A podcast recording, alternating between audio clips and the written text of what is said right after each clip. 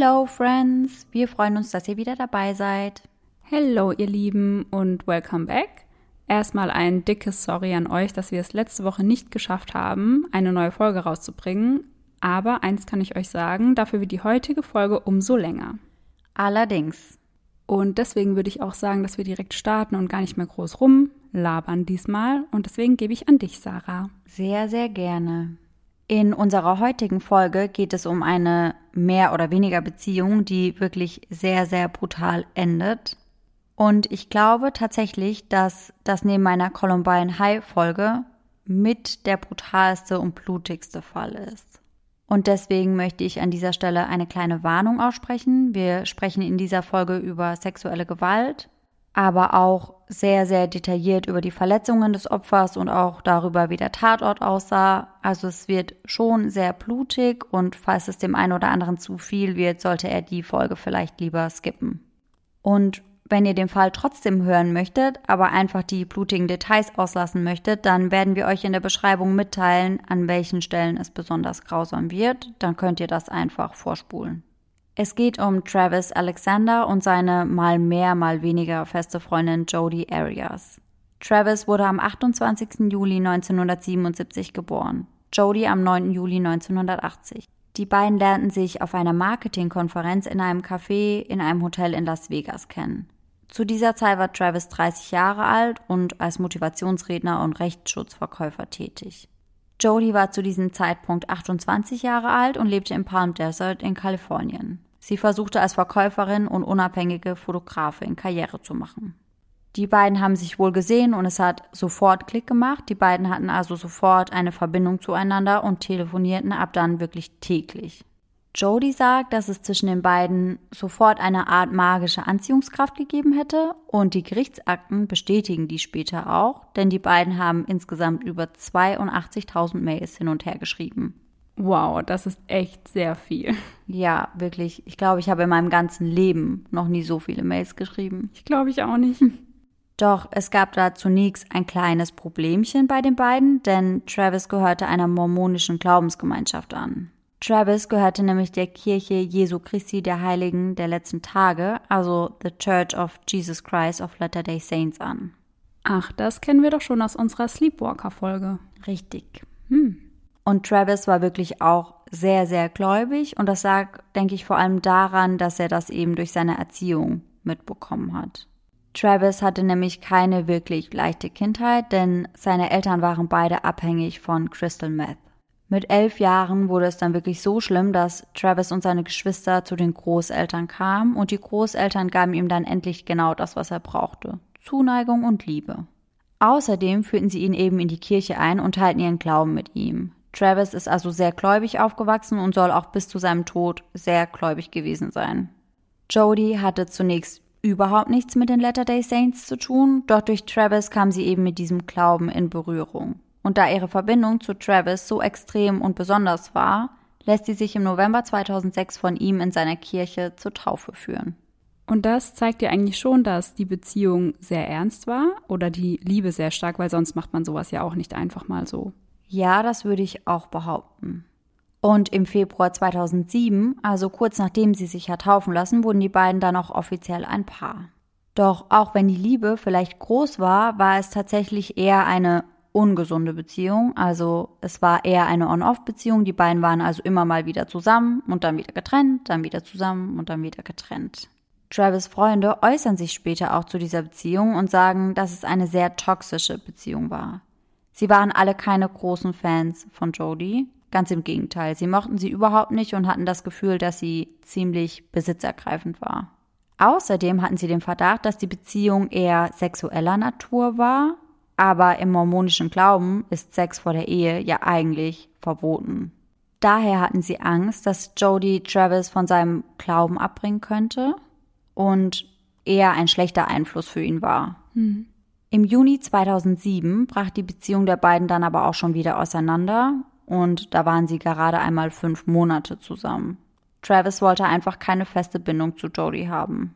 Und das lag wohl hauptsächlich daran, zumindest vermuten seine Freunde das, dass Jodie eben überhaupt nicht zu seinem mormonischen Glauben passte, denn die beiden hatten, wie gesagt, eine ziemlich sexuelle Beziehung und das hat ihn irgendwie einfach von seinem Weg abgebracht und eigentlich nicht zu seinen Idealen gepasst.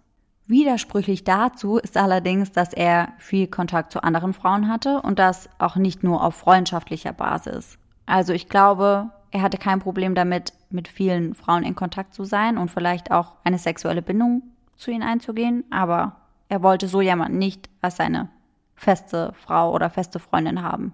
Aber dann war es ja wahrscheinlich gar nicht Jodie, die ihn davon abgebracht hat, weil wenn er dann auch mit anderen Frauen irgendwie schreibt und vielleicht auch Affären hat, weiß man ja nicht. Ja, ich glaube, er war da einfach in einem richtigen Zwiespalt. Eigentlich wollte er das so haben, aber andererseits ist er halt eben so aufgewachsen. Ja.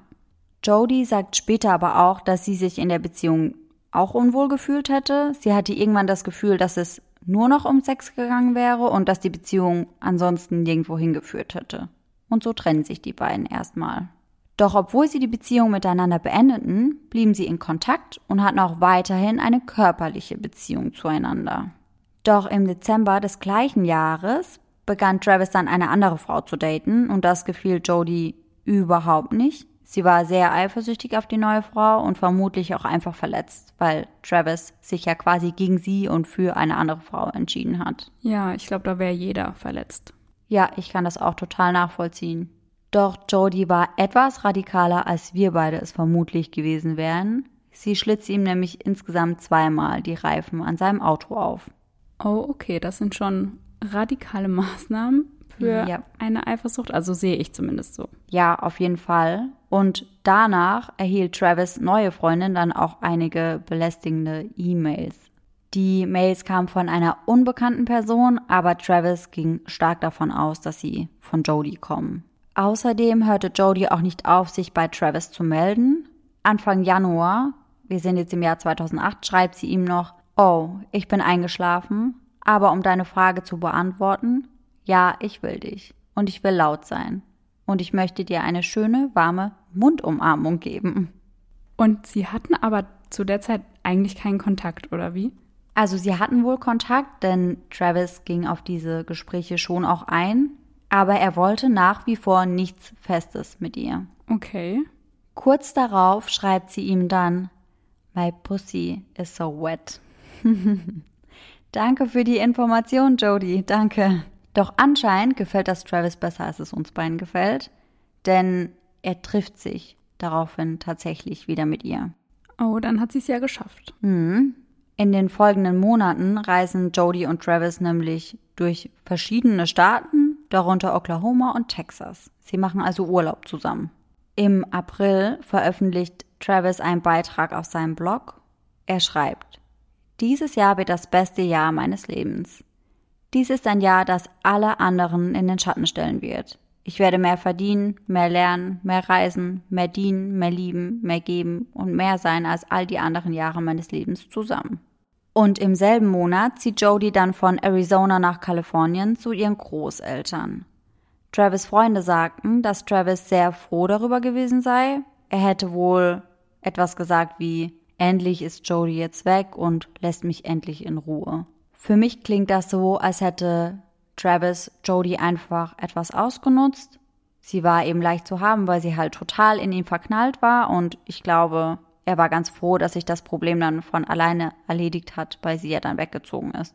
Ja, dann musste er sich nicht mehr damit auseinandersetzen und wieder Angst haben, dass sie ihm seine Reifen aufsticht oder so. Genau. Ich denke, er dachte einfach, das Ganze würde sich dann so im Sand verlaufen, wenn sie wegzieht. Ja.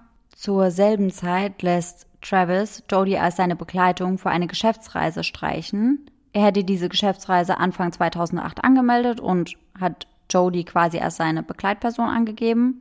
Und das hat er dann im April, als sie dann weggezogen ist, auch wieder rückgängig gemacht. Könnte eigentlich ein ganz cleaner, sauberer Cut sein, aber die beiden haben weiterhin Kontakt und telefonieren auch noch regelmäßig miteinander. Und anscheinend macht Travis am Telefon auch immer wieder sexuelle Anspielungen und auch Telefonsex ist wohl keine Ausnahme bei den beiden. Er wollte also auch von sich aus den Kontakt weiterhin halten, aber halt einfach locker, easy und nicht auf was Ernstes. So ein bisschen auf Distanz einfach. Ja, genau. Was ich allerdings komisch fand, ist, dass Travis Jody im April immer noch recht süße Nachrichten schickt. Er schreibt ihr nämlich unter anderem, dass er gerade in einem Club ist und dass ihm das geholfen hat, zu realisieren, dass sie die schönste Frau auf der Welt ist. Also schon gar nicht mal so krass auf Distanz gehalten. Nee, das passt ja gar nicht dazu. Nein. Aber vielleicht wollte er sie auch einfach bei Laune halten. Ja, das kann natürlich auch sein. Aber er schreibt ihr natürlich auch recht anzügliche Nachrichten. Am Tag darauf schreibt er ihr zum Beispiel, dass sie ihm ein Nude-Pick senden soll. Ah ja. Yep. Das hört sich jetzt natürlich so an, als würde er Jodie auch nicht ganz gehen lassen wollen, aber seine Freunde sehen das etwas anders. Daher ist es unklar, wie Travis wirklich zu Jodie stand. Ich gehe mal davon aus, dass er es vor seinen Freunden anders dargestellt hat, als er es letztendlich mit Jodie kommuniziert hat. Ja, und vor allem, wenn die Freunde vielleicht auch generell gegen sie waren, wollte er vor ihnen vielleicht auch einfach nicht zugeben, Ja. dass er sie noch möchte. Ja, genau. Wie Jodie die Beziehung zwischen den beiden einschätzt, ist schwer zu sagen, finde ich. Am 10. Mai schreibt sie ihren letzten Blog-Eintrag, in welchem es heißt: Ich kann nicht ignorieren, dass es in mir eine allgegenwärtige Sehnsucht und ein Verlangen gibt, das in mir pulsiert. Es pocht nach Befriedigung und Erfüllung. Und als ich das gelesen habe, dachte ich mir nur, man könnte diesen Beitrag auch in zwei unterschiedliche Richtungen deuten. Es könnte natürlich das Verlangen nach Travis sein, also dieses generelle Verlangen nach einer Person, die man liebt und vermisst und einfach bei sich haben möchte, aber es könnte auch die Sehnsucht nach etwas anderem sein. Ich finde nämlich, es könnte tatsächlich auch das Verlangen danach sein, sich an ihm zu rächen, weil er sie so ewig hinhält und mehr oder weniger einfach nur ausnutzt oder nur benutzt, wenn er sie braucht. Vielleicht war es also auch nur das Verlangen danach, es Travis heimzuzahlen und ihn zu töten. Beides wäre möglich. Und ich würde sagen, wir sprechen da einfach ganz am Ende von unserer Folge nochmal, wie du das interpretieren würdest, wenn du wirklich alles, alles, alles weißt. Ja, weil jetzt im ersten Moment hätte ich es eher nur auf das Verlangen nach ihm ja, interpretiert. Ja, habe ich wie gesagt am Anfang auch, aber als ich dann die ganze Story kannte, war ich so, hm, könnte auch in eine ganz schön andere, ganz schön kranke Richtung gehen. Okay, dann bin ich sehr gespannt. Und am selben Tag schickt Travis Jody auch noch eine Nachricht und er schreibt, warum lässt du ihn nicht kommen und dich im Wald? Piep. Ich kann mir nur gut vorstellen, dass du so besorgt bist, dass ich es lese. Du bist paranoid, weil du keinen Respekt vor der Privatsphäre anderer Menschen hast und du wagst es, ausgerechnet mich zu beleidigen. Jemanden, den du durch deine Handlung schon unzählige Male das Menschenrecht auf Privatsphäre genommen hast. Du hast eine Menge Nerven. Wir sind in dieser Hinsicht nicht alle wie du. Und an dieser Stelle, finde ich, merkt man, kippt das Ganze so ein bisschen. Hier merkt man, dass Travis einfach wirklich genervt ist von Jodie und dass sie anscheinend nicht wirklich Respekt vor seiner Privatsphäre hat. Ja, es kommt schon so rüber, als würde er jetzt hier den klaren Cut irgendwie haben wollen. Ja, es hört sich schon so an, als hätte er langsam genug von ihr. Am 18. Mai erscheint dann sein letzter Blogbeitrag. Travis veröffentlicht einen Eintrag mit dem Titel Warum ich einen Golddigger heiraten will. Darin schreibt er, ich habe ein wenig in mich hineingehorcht und festgestellt, dass ich einsam bin. Mir wurde klar, dass es an der Zeit war, meine Prioritäten und mein Datum in Hinblick auf Heirat anzupassen. Diese Art von Dating ist für mich wie ein sehr langes Vorstellungsgespräch und kann mental sehr anstrengend sein. Ich versuche verzweifelt herauszufinden, ob mein Date ein Axtmörder in sich hat. Hört sich für mich so an, als hätte er einfach keine Lust mehr auf dieses ständige Dating, sondern als wäre er wirklich bereit, jetzt die große Liebe zu finden. Und ich kann auch sehr gut nachvollziehen, was er meint mit diesem Vorstellungsgespräch, Ja, weil wenn du mehrere Dates irgendwie in kurzen Abständen hintereinander hast, du führst immer die gleichen Gespräche. ja, immer. Und das ist auch echt anstrengend. Ja, ja, was arbeitest du? Was sind deine Hobbys? Also wirklich immer die gleichen Fragen, die da Ja. abgearbeitet werden. Mhm.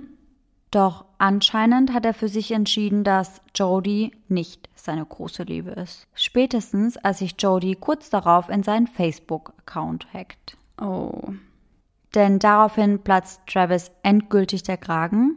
Er kontaktiert Jodie und sagt ihr, dass sie sich für immer aus seinem Leben raushalten soll. Kann ich auch gut nachvollziehen, weil ich finde, das geht einfach auch viel zu weit. Ja, und jetzt springen wir vor zum 4. Juni 2008. Der Tag, an dem Travis eine Konferenzschaltung verpasst. Und das war sehr, sehr ungewöhnlich für ihn, denn er war sonst ziemlich gewissenhaft, was seinen Job angeht.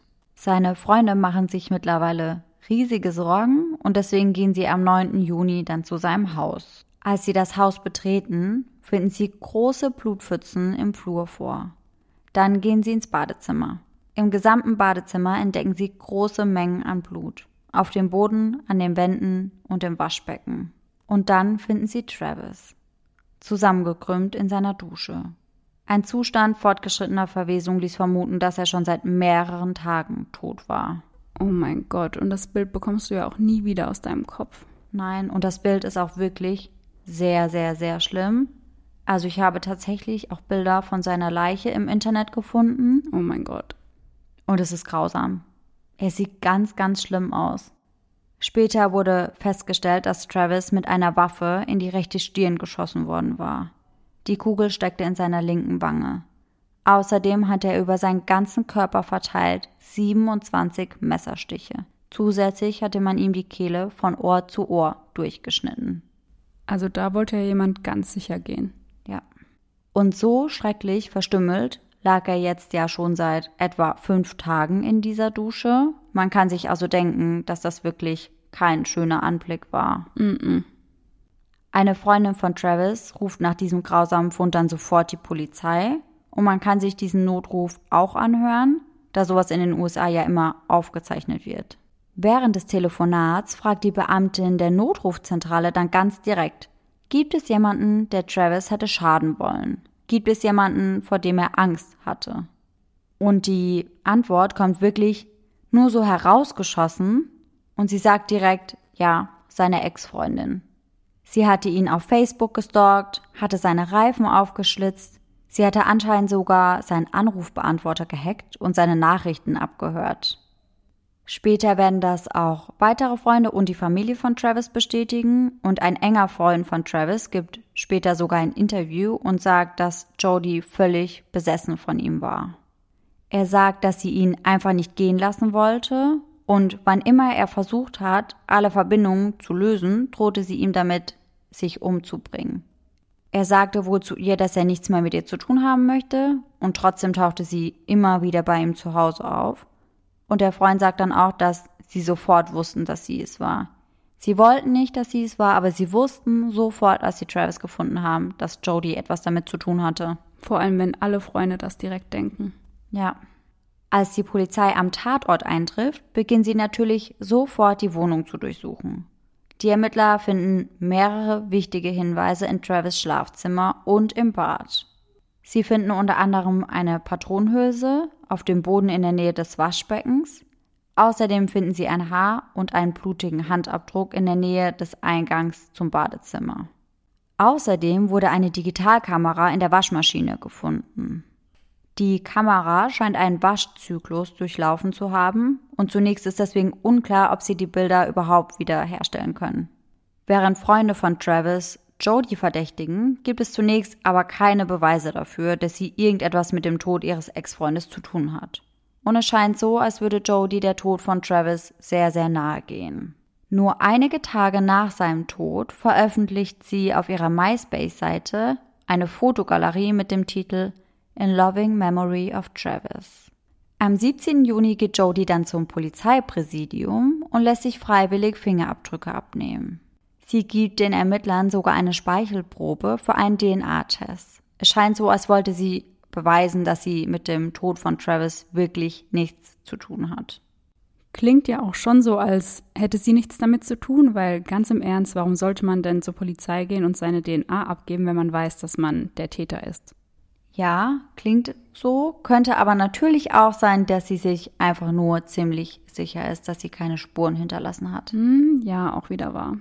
Während sie auf die Ergebnisse des Labortests warten, werden die Ermittler darüber informiert, dass mehrere Bilder, von denen einige gelöscht worden waren, von der Speicherkarte der Kamera wiederhergestellt werden konnten. Jetzt wird's interessant. Mhm. Es wird sehr interessant, denn sie finden tatsächlich Aufnahmen vom 4. Juni, dem Tag, an dem Travis gestorben ist. Mhm. Und man findet diese Bilder auch wirklich unzensiert im Internet. Also ich habe mir die ganzen Bilder angeschaut und werde euch jetzt mal versuchen zu verbildlichen, was dort zu sehen ist und in welcher Reihenfolge. Die gelöschten Bilder zeigen Travis nackt in seiner Dusche kurz vor seinem Tod. Auf einigen der Fotos scheint er zu posieren.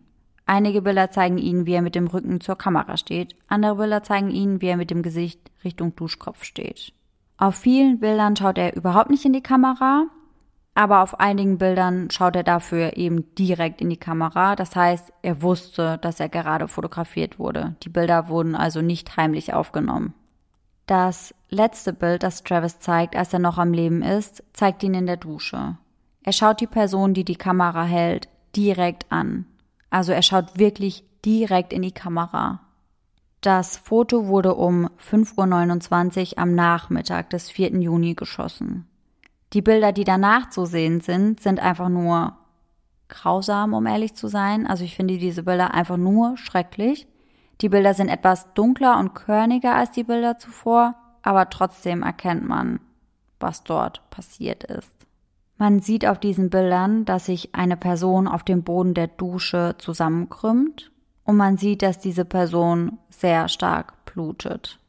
Man sieht auf diesen Bildern nicht das Gesicht der Person, deswegen kann man nur vermuten, dass es Travis ist, aber wie wir im Nachhinein wissen, handelt es sich dabei auf jeden Fall um Travis. Man sieht aber eben immer nur verschiedene Körperteile. Und man sieht einfach wirklich unheimlich viel Blut. Und die Ermittler finden noch mehr Fotos, um genau zu sein, sechs weitere Fotos, die am selben Tag gemacht wurden. Nach der Tat? Nein, tatsächlich vor der Tat.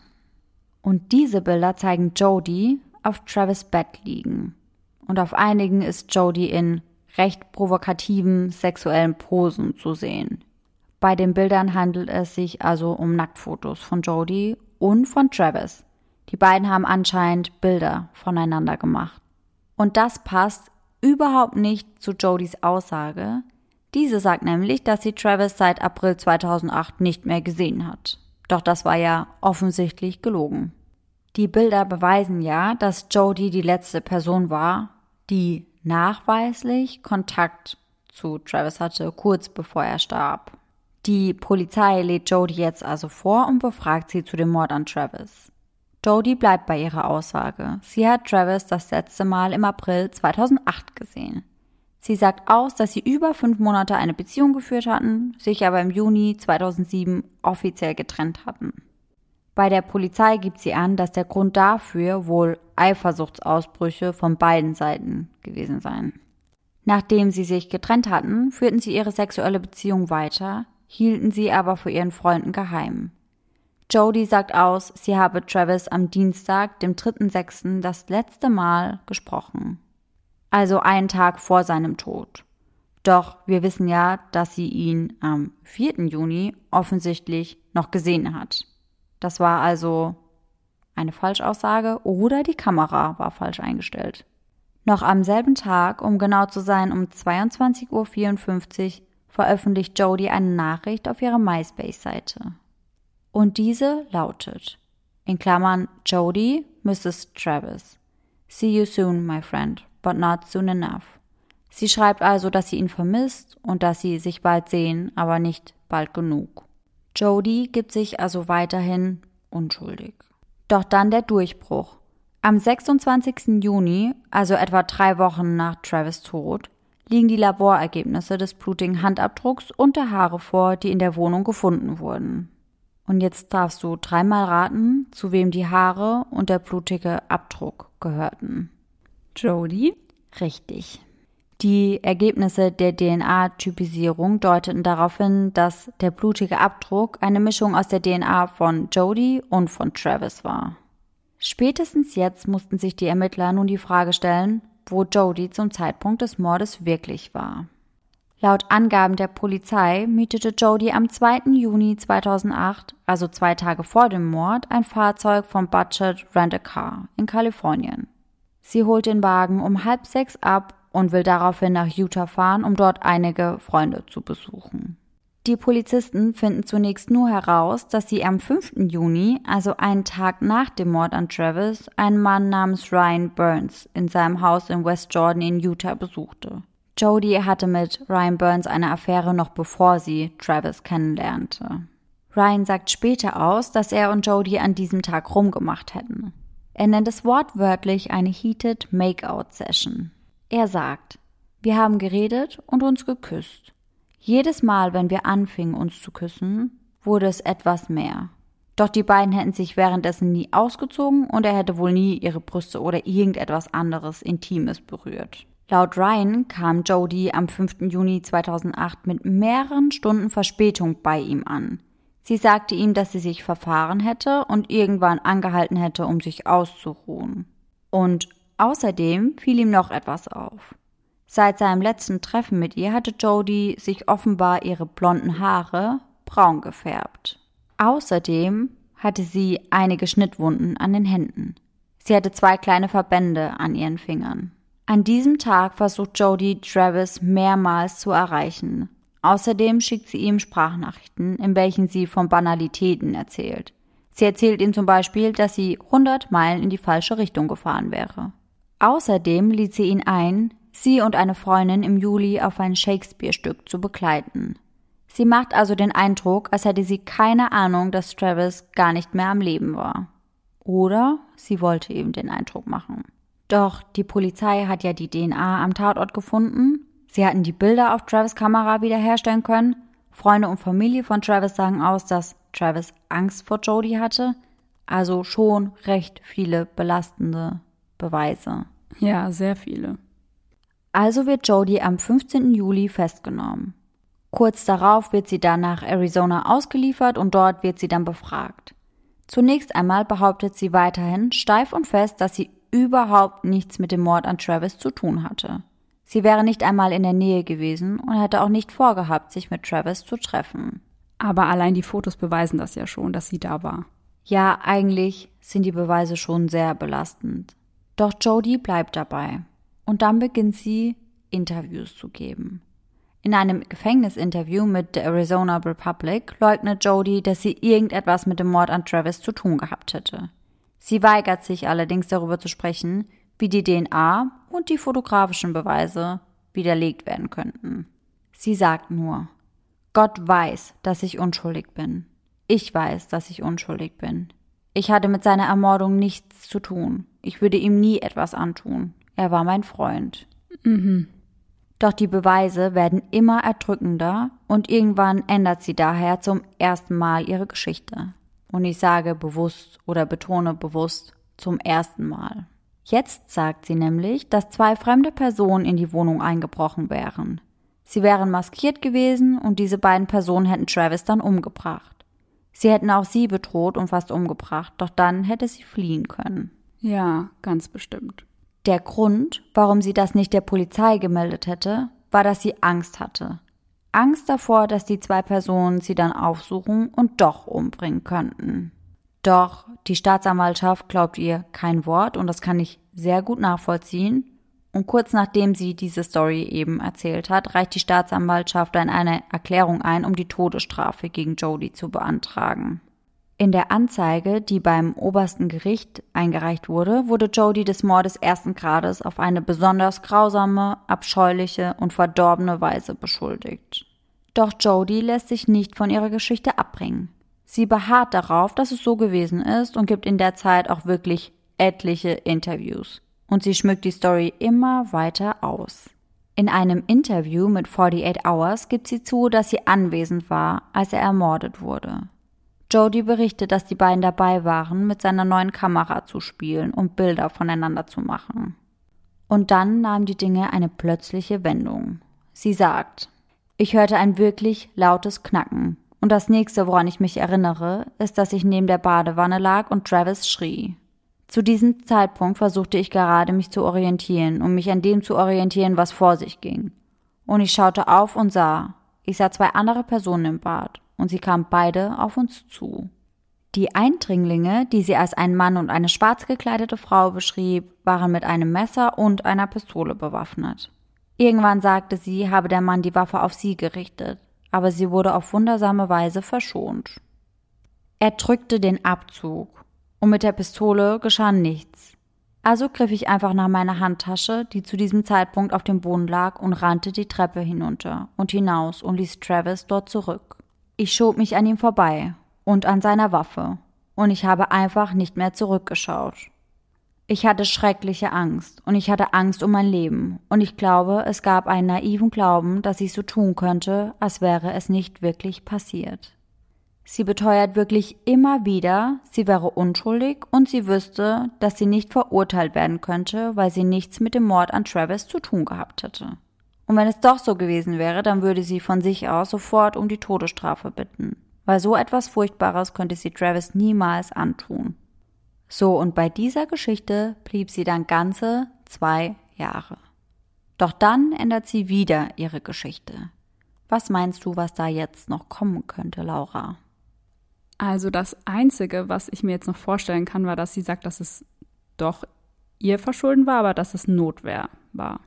Ja, damit liegst du tatsächlich recht nah an ihrer neuen Geschichte. Oh. Aber sie hat das Ganze natürlich etwas ausgeschmückt. Und jetzt halte ich fest, jetzt kommt die dritte Story. Und diese dreht sich um Briefe, welche Jodie angeblich von Travis bekommen hat. Jody stellt einen Antrag, um Briefe zuzulassen, die Travis vor seinem Tod an Jody geschickt haben soll. Und in diesen Briefen gab Travis angeblich zu, ein Pädophiler zu sein. Der Staatsanwalt Juan Martinez teilte dem Gericht allerdings kurz darauf mit, dass diese Briefe getestet und als Fälschungen entlarvt worden seien. Dennoch heißt es in den Gerichtsdokumenten, die Angeklagte hatte das Verbrechen zuvor Eindringlingen zugeschrieben. Sie argumentiert nun, dass alle Briefe zugelassen werden müssen, um ihre Verteidigung gegen häusliche Gewalt zu unterstützen. Die Angeklagte argumentiert, dass die Briefe für ihre Behauptung der Selbstverteidigung relevant sind und dass sie ein Opfer früherer sexueller und körperlicher Misshandlungen durch Travis Alexander war. Du hattest also recht. Jody möchte nun auf Selbstverteidigung plädieren. Sie sagt nun, sie hätte ihn nicht getötet aus einem bösen Vorhaben oder aus Eifersucht, sondern weil sie sich selbst verteidigen musste.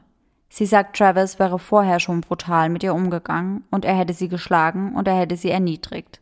Auch sexuell. An diesem Tag hätte sie Fotos von ihm machen müssen. Er hätte ihr gesagt, wie sie Fotos machen müsste oder wie sie posieren sollte auf den Bildern, die von ihr gemacht wurden. Ihr sei dann aus Versehen die Kamera aus der Hand gerutscht und runtergefallen. Weil die Kamera neu war, wäre Travis dann komplett ausgerastet. Er hätte die Kamera aufgehoben und wieder auf den Boden geschmissen. Er hätte sie angeschrien, er hätte ihr gedroht, sie umzubringen. Dann hätte sie sich erinnert, wo die Waffe lag und hätte sie geholt. Sie hätte dann die Waffe auf ihn gerichtet, in der Hoffnung, er würde dann aufhören, sie zu attackieren. Aber er wäre einfach weiter auf sie losgegangen. Sie hätte gar nicht gemerkt, wie sie den Auslöser gedrückt hätte. Alles wäre so schnell gegangen. Sie könne sich nur noch daran erinnern, dass sie geschrien hätte. Danach fehlt ihr jede Erinnerung. Sie sagt, erst im Auto wäre ihr klar geworden, was gerade überhaupt passiert wäre. Und sie hätte sich nicht der Polizei stellen können, denn sie hätte ja gar nicht mehr sagen können, was gerade passiert war. Ihr fehlt ja die Erinnerung. Ihre jüngere Schwester, Angela Arias, glaubt ihr das tatsächlich und verteidigt sie sogar.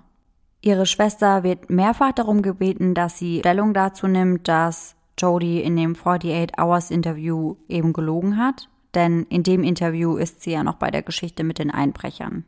Und ihre Schwester gibt das natürlich auch zu, denn Jodie hat ja mittlerweile schon wieder eine ganz neue Geschichte und sie äußert sich dann tatsächlich in einem Facebook-Post und schreibt, sie stand nicht unter Eid, als sie im Fernsehen sprach. Und ja, sie hat gelogen. Aber weil sie so sehr in diesen Mann verliebt war, wollte sie nicht, dass die Leute wissen, was für ein Monster er wirklich war. Sie wollte, dass alle glauben, er sei so beeindruckend, wie sie es von ihm dachten. Meine Schwester ist unschuldig an dem Verbrechen, das man ihr vorwirft. Sie hat Travis getötet, aber nicht kaltblütig, nicht aus Rache, sondern weil sie Angst um ihr Leben hatte. Im Januar 2013 beginnt dann der Prozess. Juan Martinez, der Staatsanwalt, zitiert zunächst die verschiedenen Geschichten, die Jody erzählt hatte, bevor sie sich schließlich auf die Selbstverteidigungsgeschichte festlegte. Martinez beschreibt den Mord an Travis als gewaltsam und sagt, es gebe drei verschiedene Möglichkeiten, wie Travis letztendlich gestorben sein könnte. Er wurde erschossen, ihm wurde ins Herz gestochen oder seine Kehle wurde von Ohr zu Ohr aufgeschlitzt. Zum Abschluss seines Eröffnungsplädoyers zitiert er Jodys Worte aus einem Interview. Merken Sie sich meine Worte. Keine Jury wird mich verurteilen. Und Martinez bat die Jury, Jodys Worte zu beachten und beendete damit sein Eröffnungsstatement. Während des Eröffnungsplädoyers des Verteidigerteams räumte die Anwältin Jennifer Wilmot ein, dass Jody Travis getötet hat, sagt aber, dass die Schlüsselfrage sei, was sie dazu motiviert hat. Wilmot behauptet, Travis habe Jody unter Druck gesetzt, vaginalen, analen und oralen Sex mit ihm gehabt zu haben. Sie schließt ihr Eröffnungsplädoyer mit der Bemerkung, dass Travis wütend geworden sei, als Jody seine Kamera fallen ließ und dass sie sich hätte verteidigen müssen, sonst wäre sie heute nicht mehr am Leben. Die Anklage ruft als erstes eine Zeugin in den Zeugenstand. Maria Hall. Sie sagt aus, dass sie mit Travis zusammen in der Kirche war und dass sie einige Dates mit ihm hatte. Sie sagt außerdem, dass sie sich in seiner Gesellschaft immer sicher gefühlt hat und sein Temperament sei nie zum Vorschein getreten. Er wäre ihr gegenüber niemals aggressiv geworden. Zu Beginn des zweiten Tages im Mordprozess gegen Jody ruft die Staatsanwaltschaft dann Esteban Flores, ein Ermittler der Mordkommission, in den Zeugenstand. Flores hatte den Tatort untersucht und ein Telefongespräch erwähnt, das er am 10. Juni 2008 mit Jody geführt hatte und die Staatsanwaltschaft spielt daraufhin eine Audioaufnahme des Gesprächs vor Gericht ab. Während des Gesprächs bezeichnet sich Jody als gute Freundin von Travis und sagt, sie wolle der Polizei auf jede erdenkliche Weise helfen. Sie sagte ihm, sie habe gehört, dass Travis verstorben sei und dass der Tatort voller Blut gewesen sei. Sie fragt den Beamten sogar, welche Art von Waffe am Tatort benutzt wurde oder gefunden wurde aber Flores sagt ihr, dass er ihr dazu keine Informationen preisgeben kann. Während des Telefongesprächs sagt Flores Jody, dass Travis Freunde behauptet hätten, sie habe sich in seine E-Mails gehackt. Doch Jody bestritt diese Anschuldigung. Flores sagte zu ihr, dass die Leute das Gefühl hatten, dass sie sich an ihn heftet, obwohl sie nicht erwünscht war. Jody wies diese Aussage von Travis Freunden zurück und sagte, sie habe das Gefühl, dass sie sie einfach nicht leiden könnten und dass sie einfach nur über sie sprachen, weil sie eben eine Ex-Freundin sei. Nachdem sie die Aufzeichnung des Gespräches gehört hatten, übergab Martinez den Zeugen dann dem Verteidiger Kirk Nermy. Der Verteidiger befragt Flores daraufhin zu den E-Mails, die Travis angeblich an Jody geschickt haben soll. Nermy fragt Flores, ob Travis Jody in den Mails beschimpft habe und sie Schlampe und Hure nannte. Flores bestätigt das. Jody äußert sich dann auch nochmal generell zu der Trennung des Paares und geht da nochmal darauf ein, dass sie eben einige Nachrichten auf seinem Handy entdeckt hätte, dass er also mit anderen Frauen wohl Kontakt hatte und sie sagt, sie konnte ihm dann einfach nicht mehr vertrauen und behauptete außerdem, er würde sich generell sehr leicht aufregen. Er beschreibt, wie 27 Mal auf Travis eingestochen wurde ihm mit einer Pistole in die rechte Stirn geschossen wurde und wie er fast enthauptet wurde, als seine Kehle, sein Kehlkopf und seine Arterien durchgeschnitten wurden. Laut des Gerichtsmediziners waren Travis Stichwunden sehr tief und mit großer Wucht zugefügt. Leider war es unmöglich festzustellen, ob Travis tot war, bevor er erschossen wurde, da die Verwesung so weit fortgeschritten war. Die Todesursache sei ein übermäßiger Blutverlust gewesen und Travis habe mehrere Selbstverteidigungsverletzungen an den Handflächen und Fingern. Er wurde also vermutlich erschossen, nachdem er mit dem Messer attackiert wurde. Dafür spricht auch, dass sie die Patronenhülse in einer bereits getrockneten Blutpfütze fanden. Jody sagt dazu, ich verstehe, dass alle Beweise wirklich überzeugend sind. Ich habe noch nie eine Waffe abgefeuert. Das ist abscheulich. Ich kann mir nicht vorstellen, jemandem die Kehle durchzuschneiden. Außerdem beteuert sie immer wieder ihre extreme Angst vor Waffen. Und obwohl die Briefe von Travis ja nicht als Beweismittel zugelassen wurden, beschuldigt Jody Travis im Verfahren erneut, pädophil gewesen zu sein. Sie sagt aus, dass sie ihn einmal dabei erwischt hätte, wie er masturbiert hätte, zu Bildern von nackten, kleinen Jungs. Sie wollte damals, dass Travis sich Hilfe sucht, aber er regte sich nur darüber auf. Das führte zu einem Streit. Es begann verbal und wurde dann körperlich. Er hätte ihr in die Rippen getreten, den zweiten Tritt hätte sie mit ihrer Hand abgeblockt. Dabei wäre ihr linker Ringfinger gebrochen. Und während sie das erzählt, hebt sie dann ihre Hand hoch, um zu zeigen, dass diese Verletzung niemals richtig verheilt wäre. Also ihr Finger ist tatsächlich etwas krumm. Außerdem möchte sie ihre Glaubwürdigkeit durch bekannte Telefonate zwischen Travis und ihr stärken, welche sie heimlich aufgenommen hatte. Und dabei handelt es sich tatsächlich um Telefonsexgespräche. Und diese Aufnahmen werden dann sogar tatsächlich im Gerichtsverfahren zugelassen und abgespielt. Wohlbemerkt vor ihren Eltern und vor seinen Eltern. Und das finde ich super asozial. Vor allem, warum werden denn Briefe nicht zugelassen, aber solche Gespräche? Das verstehe ich auch nicht. Und ich weiß auch nicht, was die Briefe und diese Gespräche mit der Tat zu tun haben. Nee. Travis zeigt in diesen Gesprächen zwar recht aggressive Tendenzen, was Sexuelles angeht, aber wie gesagt, das bezieht sich ja in diesen Gesprächen einfach nur auf das Sexuelle. Außerdem reagiert Jodie in diesen Gesprächen eher positiv als negativ darauf. Und ich habe mal einen kurzen Ausschnitt aus einem solchen Gespräch für euch mitgebracht. Travis sagt zu ihr, ich werde dich an einen Baum fesseln und meinen Penis bis zum Anschlag in deinen Piep stecken. Er fügt noch hinzu, ich werde deine Arme um den Baum binden. Jodie klingt meiner Meinung nach eher erregt über die Fantasien, die Travis da gerade mit ihr teilt und sagt, oh mein Gott, das ist so entwürdigend aber es gefällt mir. Sie sagen sich beide, dass sie gerade dabei sind zu masturbieren, während sie telefonieren. Travis sagt dann zu ihr, bevor ich dich traf, habe ich nie masturbiert. Aber jetzt mache ich es zwei bis dreimal am Tag. Man hört im Laufe des Gespräches, wie Jodys Atmung immer stärker wird und sie anscheinend irgendwann auch den sexuellen Höhepunkt erreicht. Also so schlecht kann sie das ganze Gespräch ja nicht finden.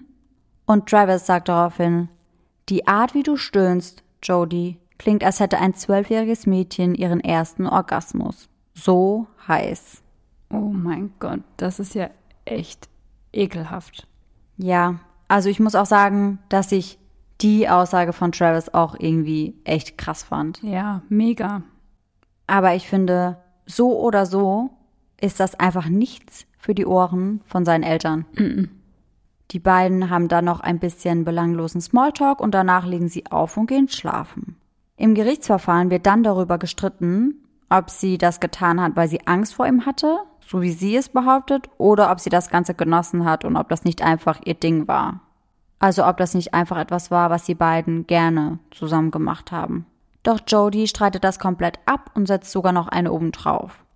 Wie wir ja wissen, behauptet sie mittlerweile, sie hätte Angst vor Travis gehabt und er wäre ihr gegenüber öfter mal aggressiv geworden. Sie spricht immer wieder darüber, dass er Sachen getan hätte, die sie so nicht gewollt hätte.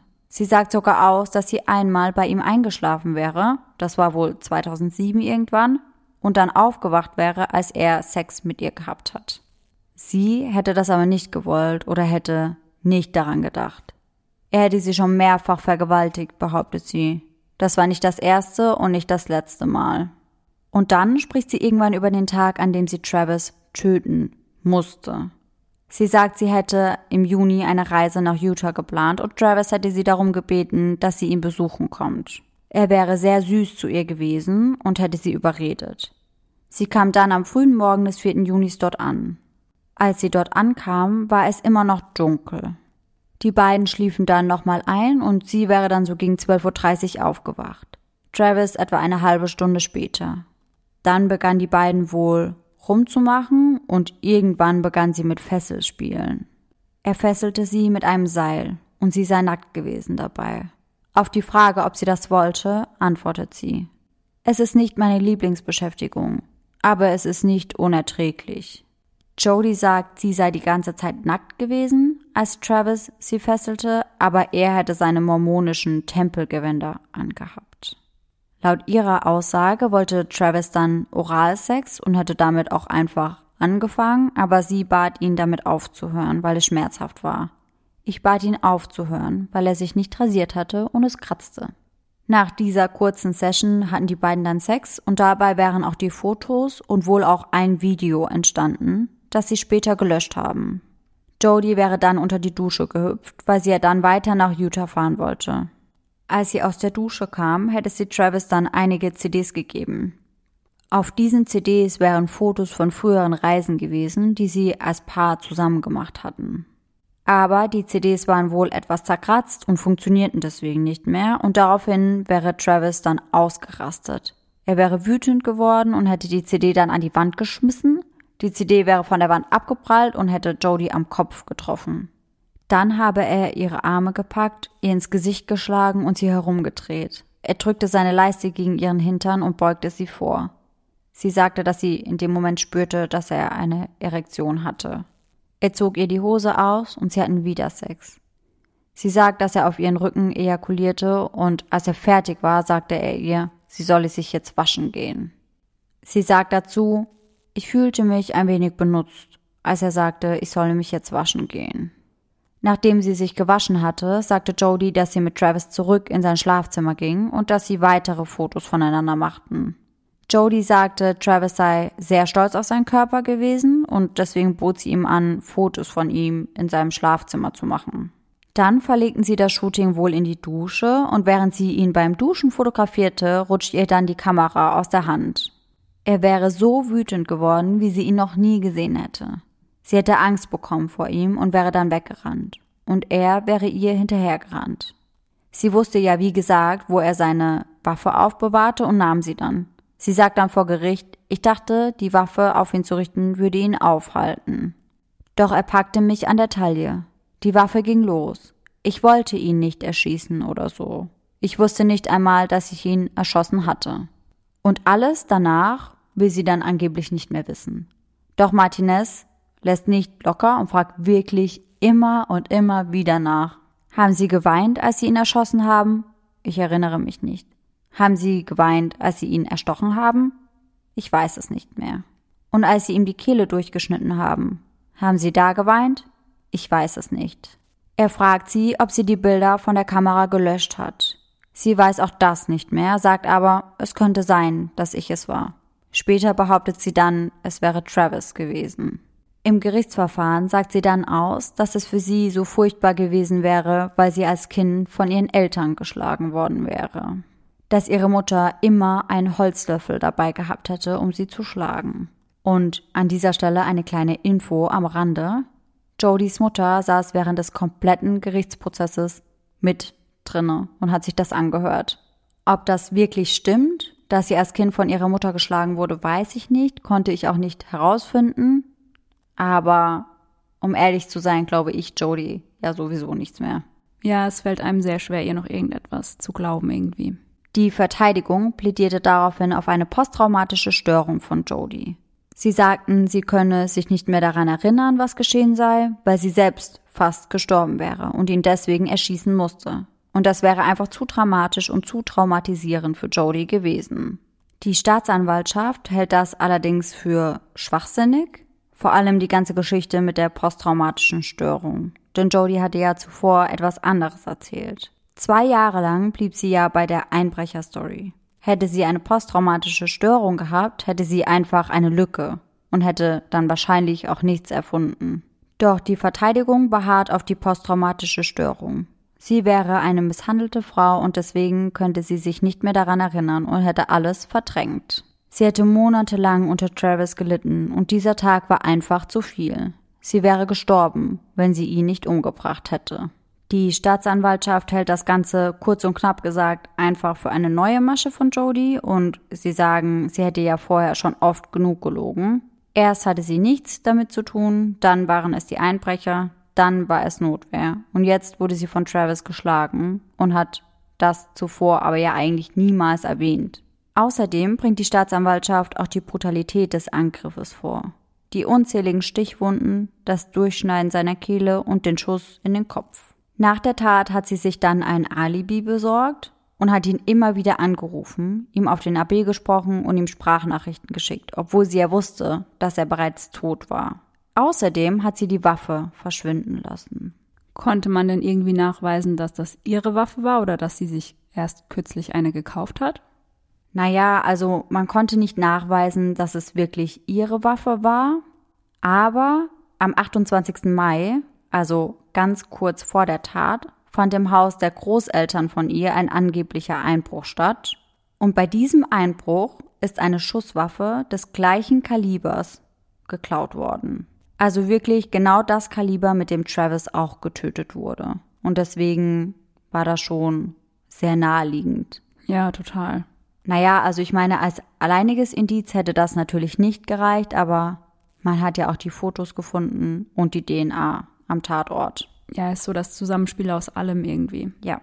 Es spricht also wirklich sehr, sehr viel gegen Jody.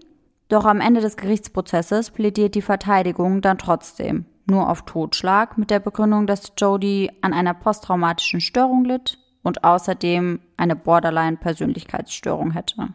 Außerdem wäre es ja Notwehr gewesen und sie hätte niemals vorgehabt oder geplant, Travis umzubringen. Die Staatsanwaltschaft plädiert dann auf Mord ersten Grades und die Familie von Travis hofft sogar auf die Todesstrafe. Am 8. Mai 2013 wurde Jody dann des Mordes ersten Grades für schuldig befunden. Nun musste nur noch beschlossen werden, welches Strafmaß sie letztendlich bekommt. Lebenslang oder die Todesstrafe. Die Jury, die darüber entscheiden sollte, war sich allerdings nicht einig, was das anging.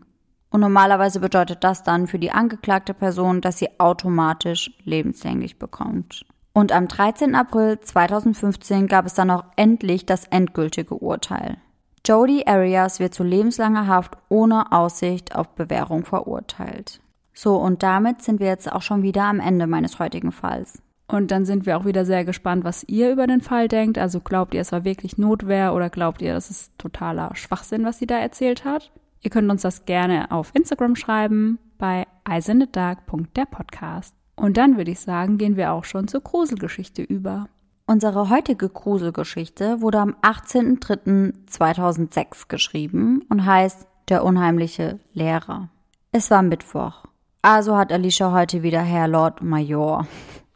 Doch alles kam anders. In der Schule wurde durch den Lautsprecher gesagt, dass Herr Lord Major nicht mehr unterrichten kann, da er ermordet worden ist. Und dass jetzt Herr Mord für ihn einspringt. Alle Schüler bekamen Angst wegen dem Namen Mord. Nur Alicia blieb cool und sagte, ihr braucht keine Angst haben, das ist doch nur ein Name. Und das beruhigte die anderen etwas. Und in der dritten Stunde war es dann soweit. Sie hatten jetzt Herr Mord. Als er das Klassenzimmer betrat, wurde es mucksmäuschenstill. Die Kinder waren wie hypnotisiert, außer Alicia.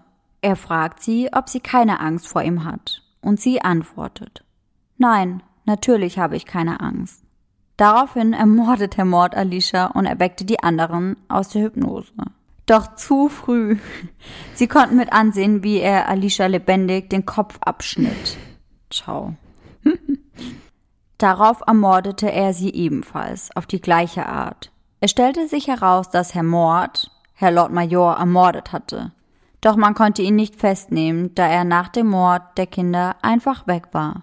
Man hat ihn nie wieder gesehen. Laura Regenauer. Spannend wie immer. Ja, wir sind nichts anderes von dir gewohnt. Aber Leute, es gibt ein Problem. Uns gehen nämlich bald die Gruselgeschichten aus. Und deswegen haben wir uns überlegt, dass wir demnächst mal eine Umfrage auf Instagram starten, wo ihr uns Vorschläge schicken könnt, was wir dann statt der Gruselgeschichten immer noch ans Ende der Folge setzen können. Ja, vielleicht hat ja der eine oder andere von euch eine coole Idee und dann können wir das vielleicht umsetzen. Aber falls jemand von euch früher vielleicht auch so crazy drauf war wie Regi und Gruselgeschichten geschrieben hat, könnt ihr uns sie gerne, gerne, gerne schicken. Dann würden wir die einfach das nächste Mal vorlesen. Das wäre natürlich ideal. Dann hoffen wir, dass ihr nächsten Sonntag wieder mit dabei seid und bis dahin schöne Träume. Bis dann. Tschüss. Tschüssi.